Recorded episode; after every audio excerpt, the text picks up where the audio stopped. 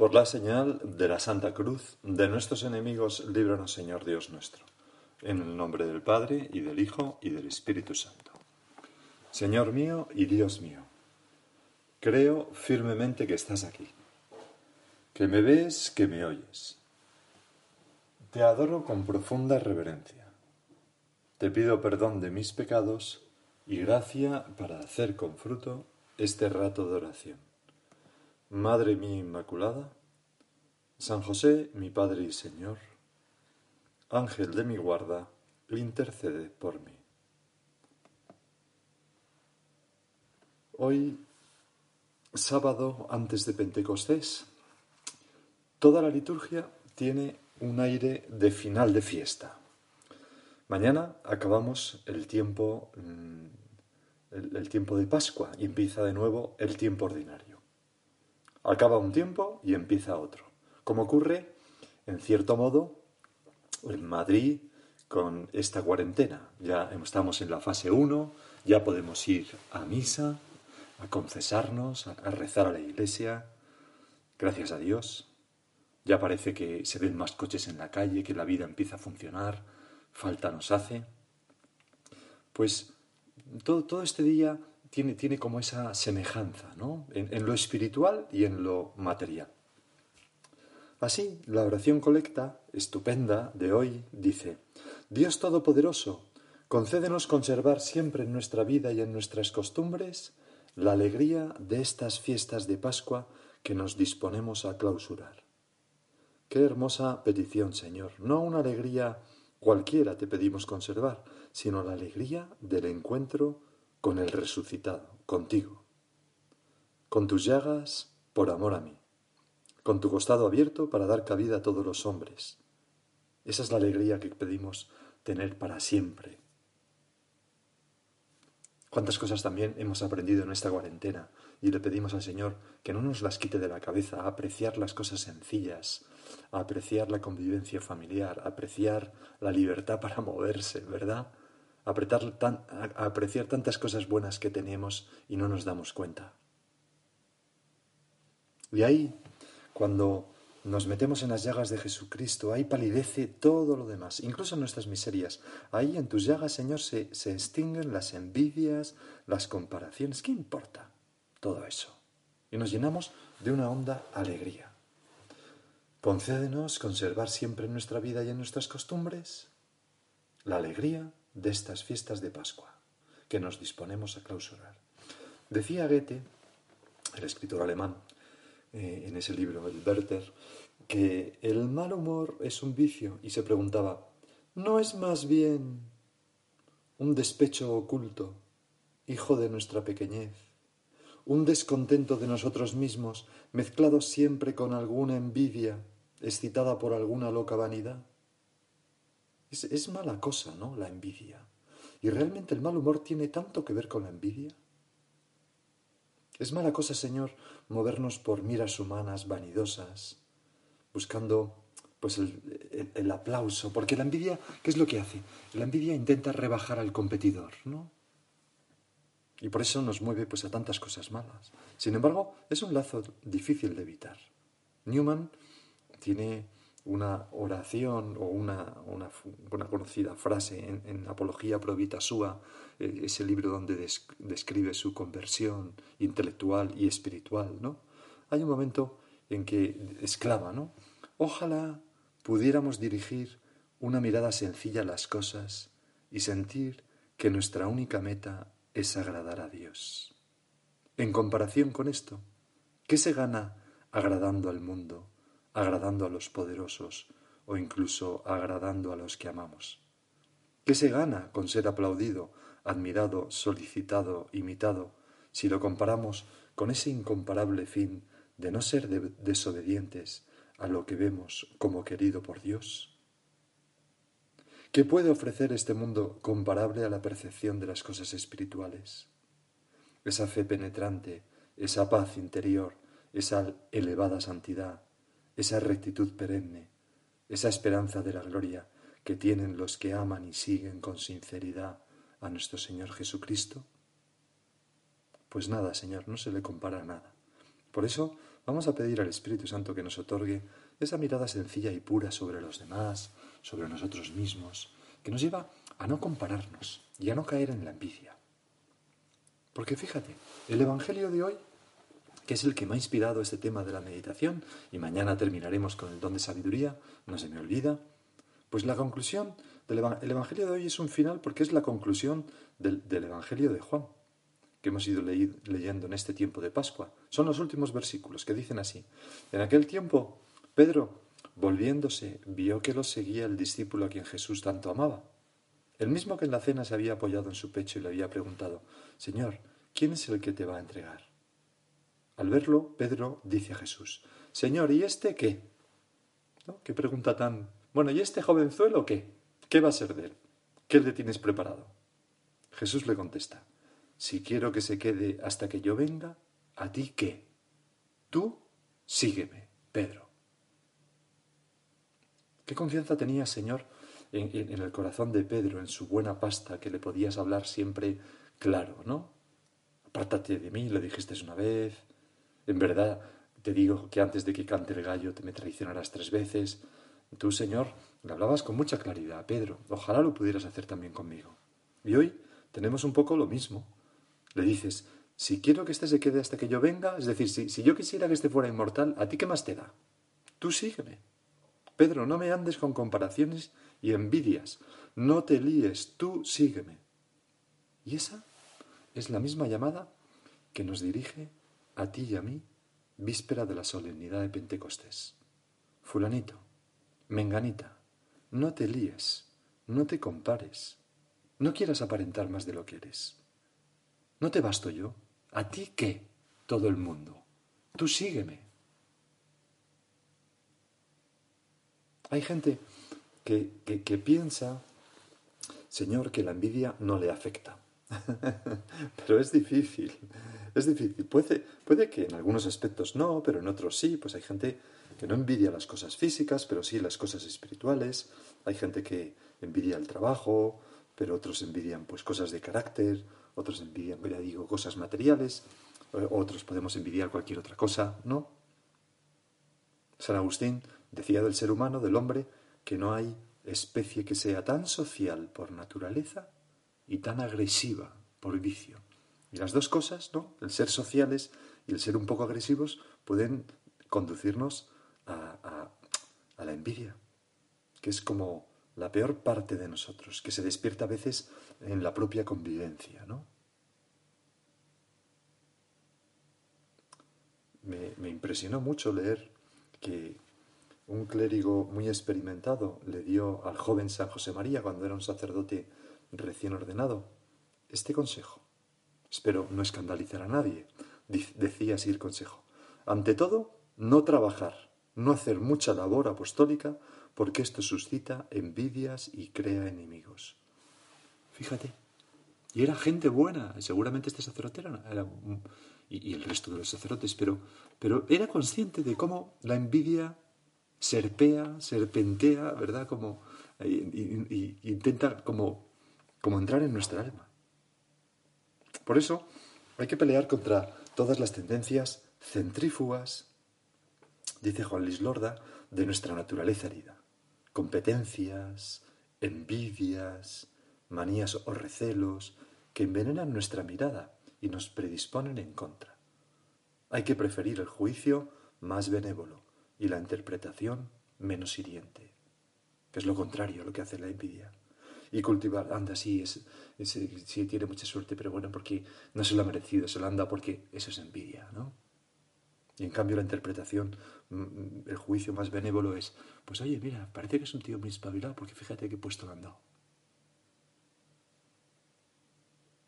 ¿Cómo nos engañamos, Señor, con esto, no? ¿Con qué facilidad derivamos por el lado hiriente en vez del lado benévolo? ¿Por qué? Por el pecado capital de la envidia. Hay que cultivar una disposición de acogida y de comprensión. La caridad lleva a quitar barreras, a acortar distancias. Cuando una persona tiene envidia de otra, no quiere estar con ella. le repugna. Pone como una barrera, ¿no? Y frente a todo esto, Señor, resuenan tus palabras. ¿A ti qué? Tú sígueme. Que es como decirnos, haz bien y no mires a quién. Una vez más, Señor, se lo pedimos al Espíritu Santo. Lava lo que es sucio en mi alma. Riega lo que es árido. Sana lo que está enfermo. Doblega lo que es rígido. Calienta lo que es frío. Endereza lo que está desviado. Es decir, Espíritu Santo, ven a mí y mm, fúndeme de nuevo para que sea una campana excelente, ¿no? Fúndeme de nuevo para quitarme todas esas miserias, ¿no? Cámbiame, eh, haz todo ese trabajo que tienes que hacer en mi interior para, si es posible, que yo viva impulsado por tus dones y no mm, por mis pecados. Una mañana cuenta un viejo cuento cherokee. Un viejo le contó a su nieto acerca de una batalla que ocurría en el interior de las personas. Le dijo, hijo mío, la batalla es entre dos lobos dentro de todos nosotros. Uno es malvado, es la ira, envidia, celos, tristeza, pesar, avaricia, arrogancia, etcétera, etcétera. ¿no? El otro es bueno, es alegría, paz, amor, esperanza, serenidad, etcétera, etcétera. El nieto lo meditó por un minuto y luego preguntó a su abuelo, Abuelo, ¿qué lobo gana? Y el viejo Cherokee respondió, aquel al que tú alimentas. Pues es una cosa sencilla, pero muy sabia, ¿no? Si yo alimento la envidia, ese lobo crece y, me acabará destrozando. Si yo alimento la caridad, la generosidad con los demás, pues ese lobo bueno, ¿verdad? Eh, crecerá y mi vida pues tendrá un fruto completamente distinto. Por eso tenemos que pelear con el examen de conciencia, con la confesión, llevando esas pequeñas envidiejas que se nos meten, con la humildad, con la bondad de corazón, que te pedimos, Señor, que sea como la respuesta espontánea de nuestro corazón. Pero luchar de, de verdad, porque la envidia es un pecado y una vergonzosa pasión que es capaz de envenenar una vida. Y no somos inmunes. Fíjate que podemos acabar como algún personaje del Antiguo Testamento. Me viene ahora a la cabeza Saúl, aquel rey elegido por Yahvé, ¿no? que fue el primer rey de Israel. Y entonces cuando aparece David, y va con él a la batalla y empiezan las, mujeres a cantar, Saúl mató a, su, a sus millares y David sus miríadas, ¿no? En otras traducciones se dice, Saúl mató a mil y David a diez mil. Y entonces Saúl se irrita y se llena de envidia. ¿Y qué hace? Pues en un banquete blande su lanza y dice, voy a clavar a David en la pared. Se la lanza y, solamente evita la muerte de David porque, porque se echó a un lado y, la lanza se clavó en la pared. A veces nosotros, mm, si nos dejamos llevar por este lobo malo de la envidia, podemos intentar clavar en la pared al envidiado, a la persona que envidiamos. Las comparaciones, Señor, no son buenas para la santidad. Entre otras cosas, entre otras cosas porque nos equivocamos frecuentemente, tantas veces, ¿no? Tantas veces no sé, me viene a la cabeza aquella escena de Ana Karenina, no sé si la has leído, esa gran novela de Dostoyevsky, ¿no? Es, hay que leerla, ¿eh? Pues allí eh, Dolly, que es una de las protagonistas, que está casada con Levinas, pues va a visitar a, su cuñada Ana Karenina, ¿no? Ana Karenina es pues esta mujer que había abandonado por el conde Bronsky pues a, su marido y bueno, tenían como una vida social muy intensa y muy frívola, ¿no? Entonces en el viaje, Dolly, que ya tiene varios hijos pequeños, pues mm, va pensando que qué distinta es su vida de la de Ana Karenina, ¿no? Y cierta envidia empieza a asomarse en su corazón, pues eh, envidiando a Ana, su belleza, su frivolidad, frente a la vida llena de sacrificios que llevaba la propia Dolly, ¿no? Pues hijos, fidelidad a su matrimonio, etc. Pero cuando llega a la mansión, percibe el infierno que atraviesa la relación entre Ana y Bronsky, el conde Bronsky. Y se da cuenta de la inseguridad de Ana, y el sufrimiento interior de Ana, que es una persona que sabe en su corazón que ha hecho mal abandonando a su marido, ¿no?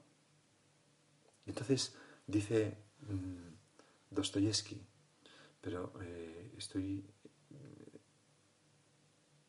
yo creo que no, es que me estoy confundiendo totalmente porque no es Dostoyevsky, sino, sino Tolstoy, ¿verdad? El que escribe Ana Karenina. Pero bueno, tengo aquí apuntado a Dostoyevsky por un error. ¿eh? pero entonces escribe Tolstoy que, que Ana Karenina eh, mm, da esa imagen tan terrible y Dolly, cuando sale de, de su mansión de vuelta a su casa, sale dando gracias a Dios por la vida que tiene. Y es que realmente muchas veces no, no vemos las cosas con perspectiva. Señor, nos falta mm, pues tu don, tu don de ciencia, tu don de consejo, tu don de sabiduría, para ver las cosas como son realmente. Señor, tú nos diste una lección con aquella parábola de los obreros de la viña. Se, comparan entre sí, y este porque le pagas lo mismo que a nosotros y ha trabajado solamente la mitad del día. y el Señor de la viña, que es Dios, les dice, si yo quiero dar a este último lo mismo que a ti, ¿no puedo hacer lo que yo quiera con lo mío? Y le pregunta, ¿o es que tienes envidia porque yo soy bueno? Fijaros, ¿no? Detrás de cada comparación, generalmente ahí está la envidia. Detrás de las comparaciones está la envidia. Y el Señor nos lo dice, ¿no? Tú sígueme, si yo quiero que esté, ¿para qué te comparas? Tú sígueme, lucha por ser santo, con alegría y buen humor. Esto es lo que importa. Fijaros lo que dice en el decenario del Espíritu Santo Francisco Javiera del Valle, en la consideración del día quinto. Nos exhorta este abogado, este maestro que es el Espíritu Santo, contra la envidia espiritual el que comete este pecado es ladrón declarado que roba a Dios la gloria y la honra que Dios se merece y que todos estamos obligados a darle. Porque el que tiene este pecado está como dominado por él. Y cuando ve y oye del prójimo, y cuanto ve y oye del prójimo, todo le da en rostro. Todo le da en rostro, como a Saúl, ¿no? Que intenta clavar al otro. Pues, Señor, aleja de mí, aleja de nosotros este pecado que hace la vida tan desgraciada. El Evangelio de hoy termina así, y con él el Evangelio de San Juan. Muchas otras cosas hizo Jesús. Si se escribieran una por una, pienso que los libros no cabrían ni en todo el mundo.